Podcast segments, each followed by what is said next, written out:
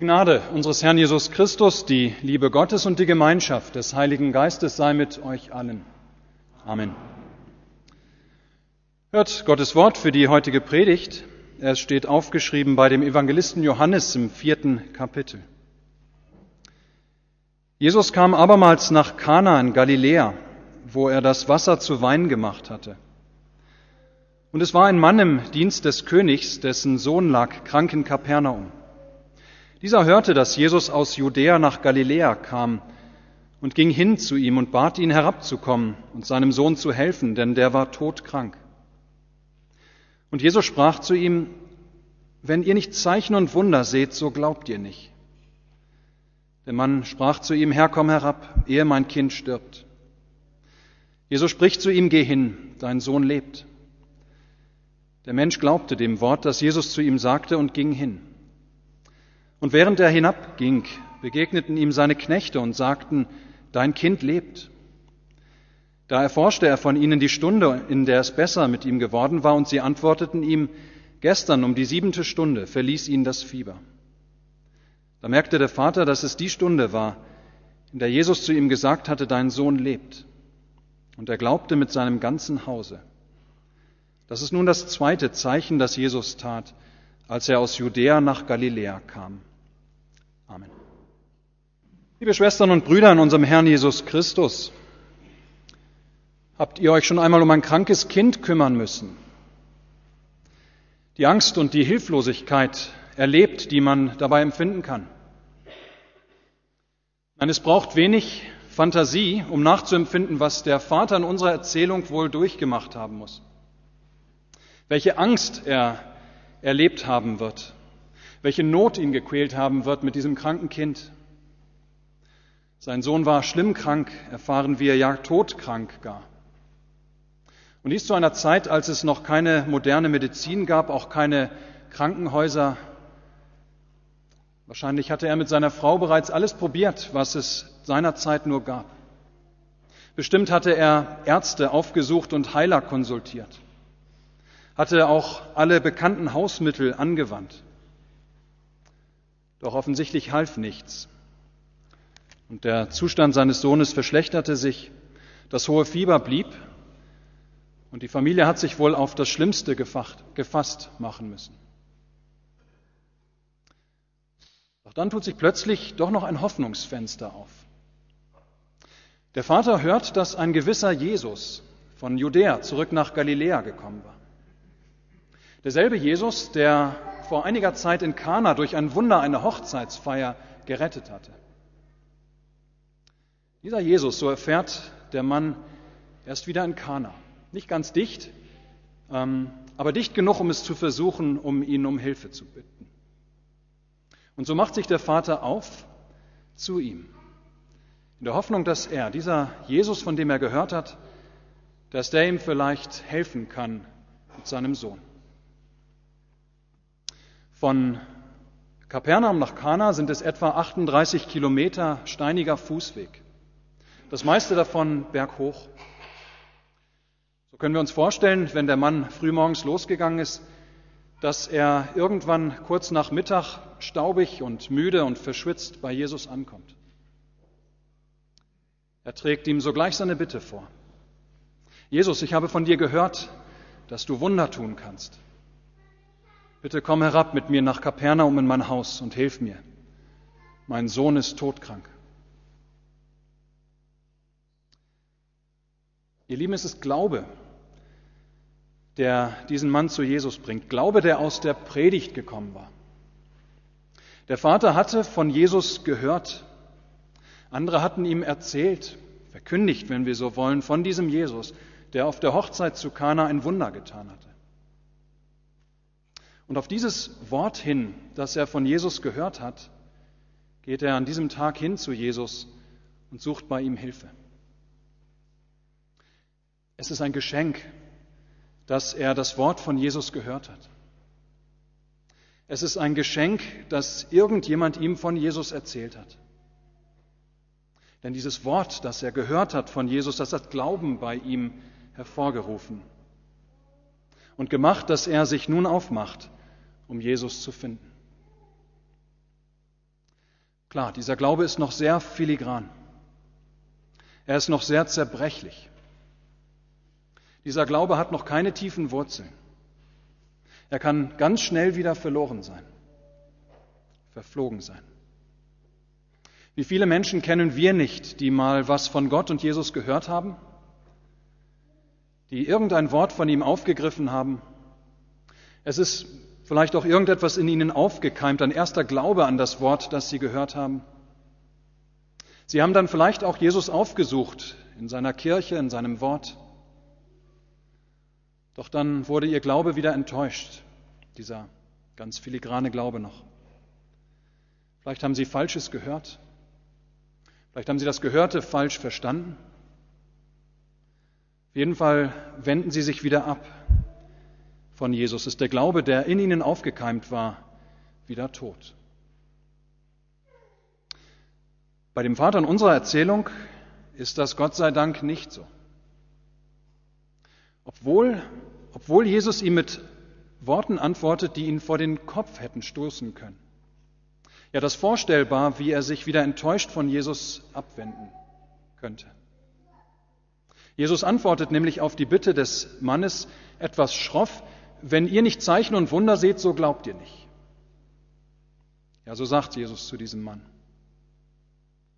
Aber er meint nicht nur ihn. So glaubt ihr nicht, sagt er.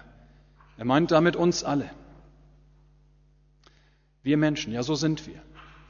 Wenn wir nicht Zeichen und Wunder sehen, so glauben wir nicht. Aber der Mann lässt sich von Jesu Antwort nicht beirren. Vielmehr wiederholte seine Bitte um Hilfe. Herr, komm herab, spricht er zu Jesus, ehe mein Kind stirbt. Ja, Jesus, es mag sein, dass wir Menschen ohne Zeichen und Wunder nicht glauben. Aber ich bin hier, weil mein Kind krank ist. Ich habe gehört, dass du Wunder tust. Bitte hilf ihm und mir. Und Jesus hilft. Er spricht einen Satz, der für den Vater in diesem Moment alles Glück der Welt bedeutet. Geh hin, so sagt Jesus zu ihm, dein Sohn lebt. Wie wunderbar. Ihr Lieben, hier leuchtet bereits das Osterevangelium auf. Hier zeigt sich, was Jesus in die Welt gekommen ist zu tun, nämlich zu heilen. Hier leuchtet sie auf, die gute Nachricht, die frohe Botschaft. Von dem einen, der Herr ist über Leben und Tod, der das, was krank ist, rufen kann, dass es gesund wird. Und das, was tot ist, dass es wieder lebt. Der Junge wird gesund. Jesus heilt ihn durch das bloße Wort, das er spricht. Ja, es ist ein wunderwirkendes Wort. Es tut, wozu Jesus es aussendet. Wie er es spricht, so geschieht es. Und als Beweis dafür, dass es ohne Zweifel wirklich Jesus war, der das Kind gesund gemacht hat, wird der Vater am nächsten Tag auf seiner Heimreise von seinen Knechten erfahren, dass sein Sohn genau zu der Zeit gesund wurde, als der Vater bei Jesus gewesen war. Doch davor erfahren wir noch etwas von dem Glauben des Mannes. Es heißt bei Johannes, nachdem Jesus zu dem Mann gesprochen hatte, geh hin, dein Sohn lebt. Ja, da heißt es, der Mensch glaubte dem Wort, das Jesus zu ihm sagte und ging hin. Wir müssen uns das was einmal vorstellen, ihr Lieben, nichts zu schauen hatte der Mensch. Keine Beweise hält er in der Hand. Jesus kommt eben nicht mit ihm herunter nach Kapernaum, um das kranke Kind zu sehen, wie der Vater es sich vorgestellt hatte. Allein bekommt der Mann das Verheißungswort, dein Sohn lebt. Und der Mann glaubt Jesus dieses Wort. Auch wenn dieser Jesus gerade fast 40 Kilometer von seinem Haus mit dem kranken Sohn entfernt ist, er glaubt Jesus sein Wort und er geht nach Hause. Ihr Lieben, dieser Glaube, den der Vater hier zu erkennen gibt, den kann man nicht befehlen. Ich kann euch nicht sagen, ihr sollt auch so glauben wie dieser Mann. Nein, so ein Glauben kann man nicht befehlen. Wir können ihn nur bestaunen. Wir können immer wieder selbst nur um solch einen Glauben Gott bitten. Dieser Mann, dessen Sohn todkrank ist, der sich deshalb auf den Weg zu Jesus macht, weil er gehört hat, dass dieser Jesus helfen kann. Ja, dieser Mann reiht sich ein in die Schar der großen Glaubenshelden der Heiligen Schrift, die uns zum Vorbild gegeben sind. Er steht unter anderem neben Abraham, dem Vater aller Gläubigen, der geglaubt hat auf Hoffnung, als da nichts zu hoffen war. Er steht auch neben Petrus beispielsweise, der gegen alle seine Erfahrungen als Fischer das Netz doch noch einmal ausgeworfen hat, allein auf das Wort Jesu hin. Es ist, als sagt der Mann in diesem Moment zu Jesus, Herr, ich habe nichts als dein Wort. Ich habe keine Garantie, ich habe keine, keinen Beweis, ich habe nur dein Wort, nur deine Verheißung. Aber ich traue diesem Wort, das du mir zugesprochen hast, das du selbst mir gegeben hast. Daran, an dieses Wort will ich mich hängen. Freilich, es ist so, dass der Vater, als er am nächsten Tag auf der Heimreise ist, denn tatsächlich die Bestätigung dafür bekommt, dass sein Sohn gesund geworden ist. Er bekommt die Bestätigung dafür, er bekommt den Beweis dafür, wenn wir so wollen, dass Jesus sein Wort gehalten hat, dass er gehalten hat, was er versprochen hat. Und so kommt nicht nur er, der Vater, zum Glauben an Jesus, nein, das ganze Haus kommt zum Glauben, berichtet Johannes. Alle, die in seinem Hause das Wunder erlebt haben und das Wort von diesem Wunder gehört haben, wie Jesus den Sohn dieses Mannes gesund gemacht hatte, ja, die glaubten an ihn. Ihr Lieben, das ist inzwischen ein viel tieferer Glaube der bei dem Mann gewachsen ist als der Glaube, mit dem er zuerst zu Jesus gekommen war. Aufgrund des Wunders, das er erlebt hat. Aufgrund dieses Wunders sind die Wurzeln seines Glaubens nun tiefer gewachsen. Und doch ist sein Glaube, weil er auf einem subjektiv erlebten Wunder ruht, immer noch gefährdet. Ja, ein Glaube, der auf Dinge ruht, die wir subjektiv erlebt haben die wir gesehen haben, die wir gefühlt haben, ja, die stehen niemals auf ganz festem Grund. Denn unsere Erfahrungen können täuschen. Und unsere Erinnerungen an die Dinge, die wir erlebt haben, können schwach werden. Es kann sein, dass die Freude bei dem Mann und seiner Familie im ersten Moment riesengroß ist, als der Sohn gesund ist. Auch die Dankbarkeit gegenüber Gott. Aber es ist auch denkbar, so kennen wir uns selbst nicht wahr? Ja, es ist denkbar, dass nur ein paar Tage vergehen müssen, bevor dieses erlebte Wunder seinen Glanz wieder verliert. Wie die wiedergewonnene Gesundheit des Sohnes wie selbstverständlich daherkommt und wie sich andere Sorgen im Alltag breit machen. Denkbar ist zum Beispiel auch, dass die Familie sich irgendwann fragt, war die Heilung damals nicht vielleicht doch nur ein Zufall? Ging es unserem Sohn nicht sowieso schon langsam besser? War es nicht doch vielleicht noch die Medizin, die wir am Abend zuvor verabreicht hatten, die zufällig zur gleichen Zeit die Wende gebracht hat? Denken wir an, die, an das Volk Israel in der Wüste. Da wurde es auf wundersame Weise aus Ägypten geführt. Da lebte es, erlebte es Wunder um Wunder. Endlich die Freiheit, die sie niemals möglich oder die für sie niemals möglich erschienen war. Da standen sie am Roten Meer, die Menschen, und ähm, sehen, wie das Meer sich teilt und wie das Meer dann wieder ähm, oder wie das Wasser sich wieder hinter ihnen auf die Ägypter zusammenströmt und sie ersäuft. Das Volk sieht Gott selbst vor sich herziehen in einer Wolken- und einer Feuersäule. Aber wie schnell sind diese Wunder nicht vergessen? Wie schnell vergisst das Volk nicht Gottes wunderbares Handeln in ihrer Mitte oder in seiner Mitte? Wie schnell lassen nicht die Sorgen des Alltags die Erinnerungen an die erlebten Wunder und Zeichen schnell vergessen werden? Kaum leidet das Volk etwas Hunger, murrt es gegen Mose und Gott und wünscht sich allen Ernstes zurück nach Ägypten.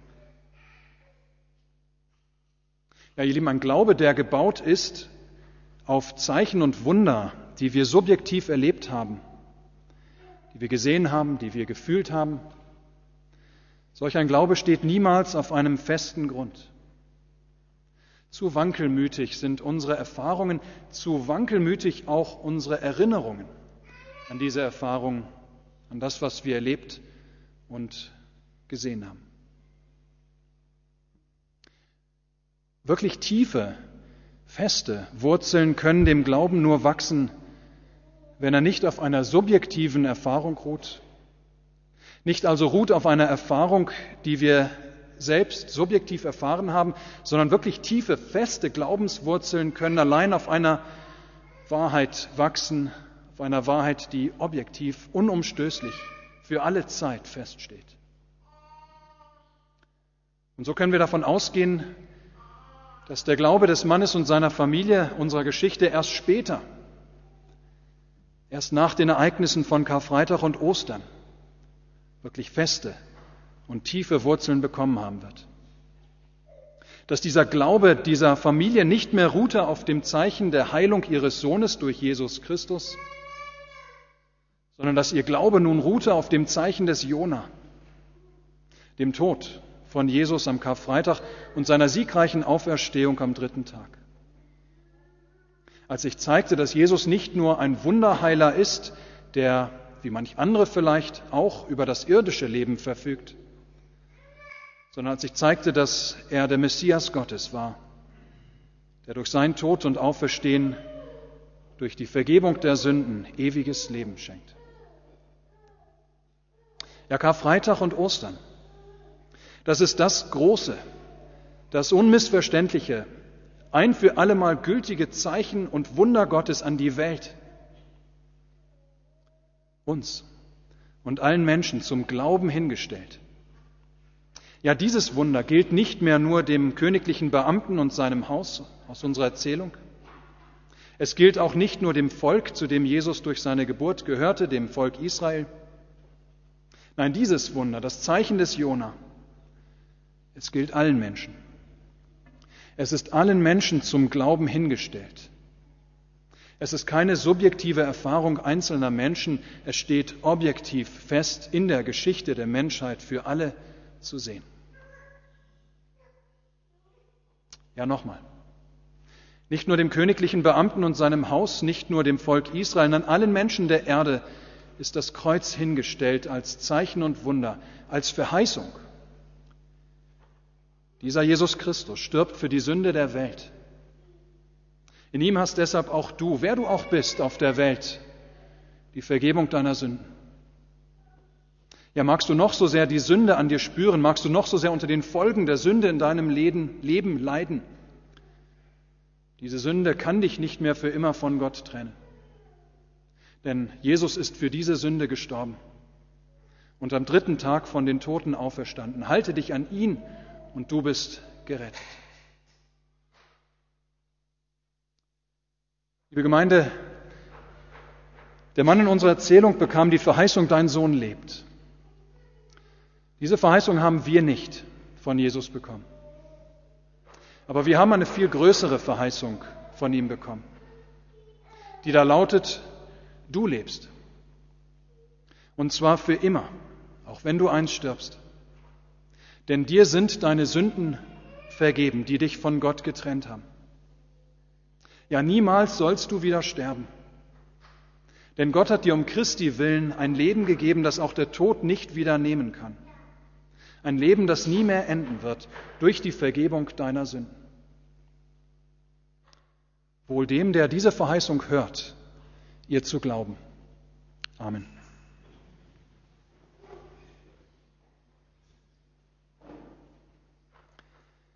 Der Gott der Hoffnung aber erfülle euch mit aller Freude und Frieden im Glauben, dass ihr immer reicher werdet an Hoffnung durch die Kraft des Heiligen Geistes.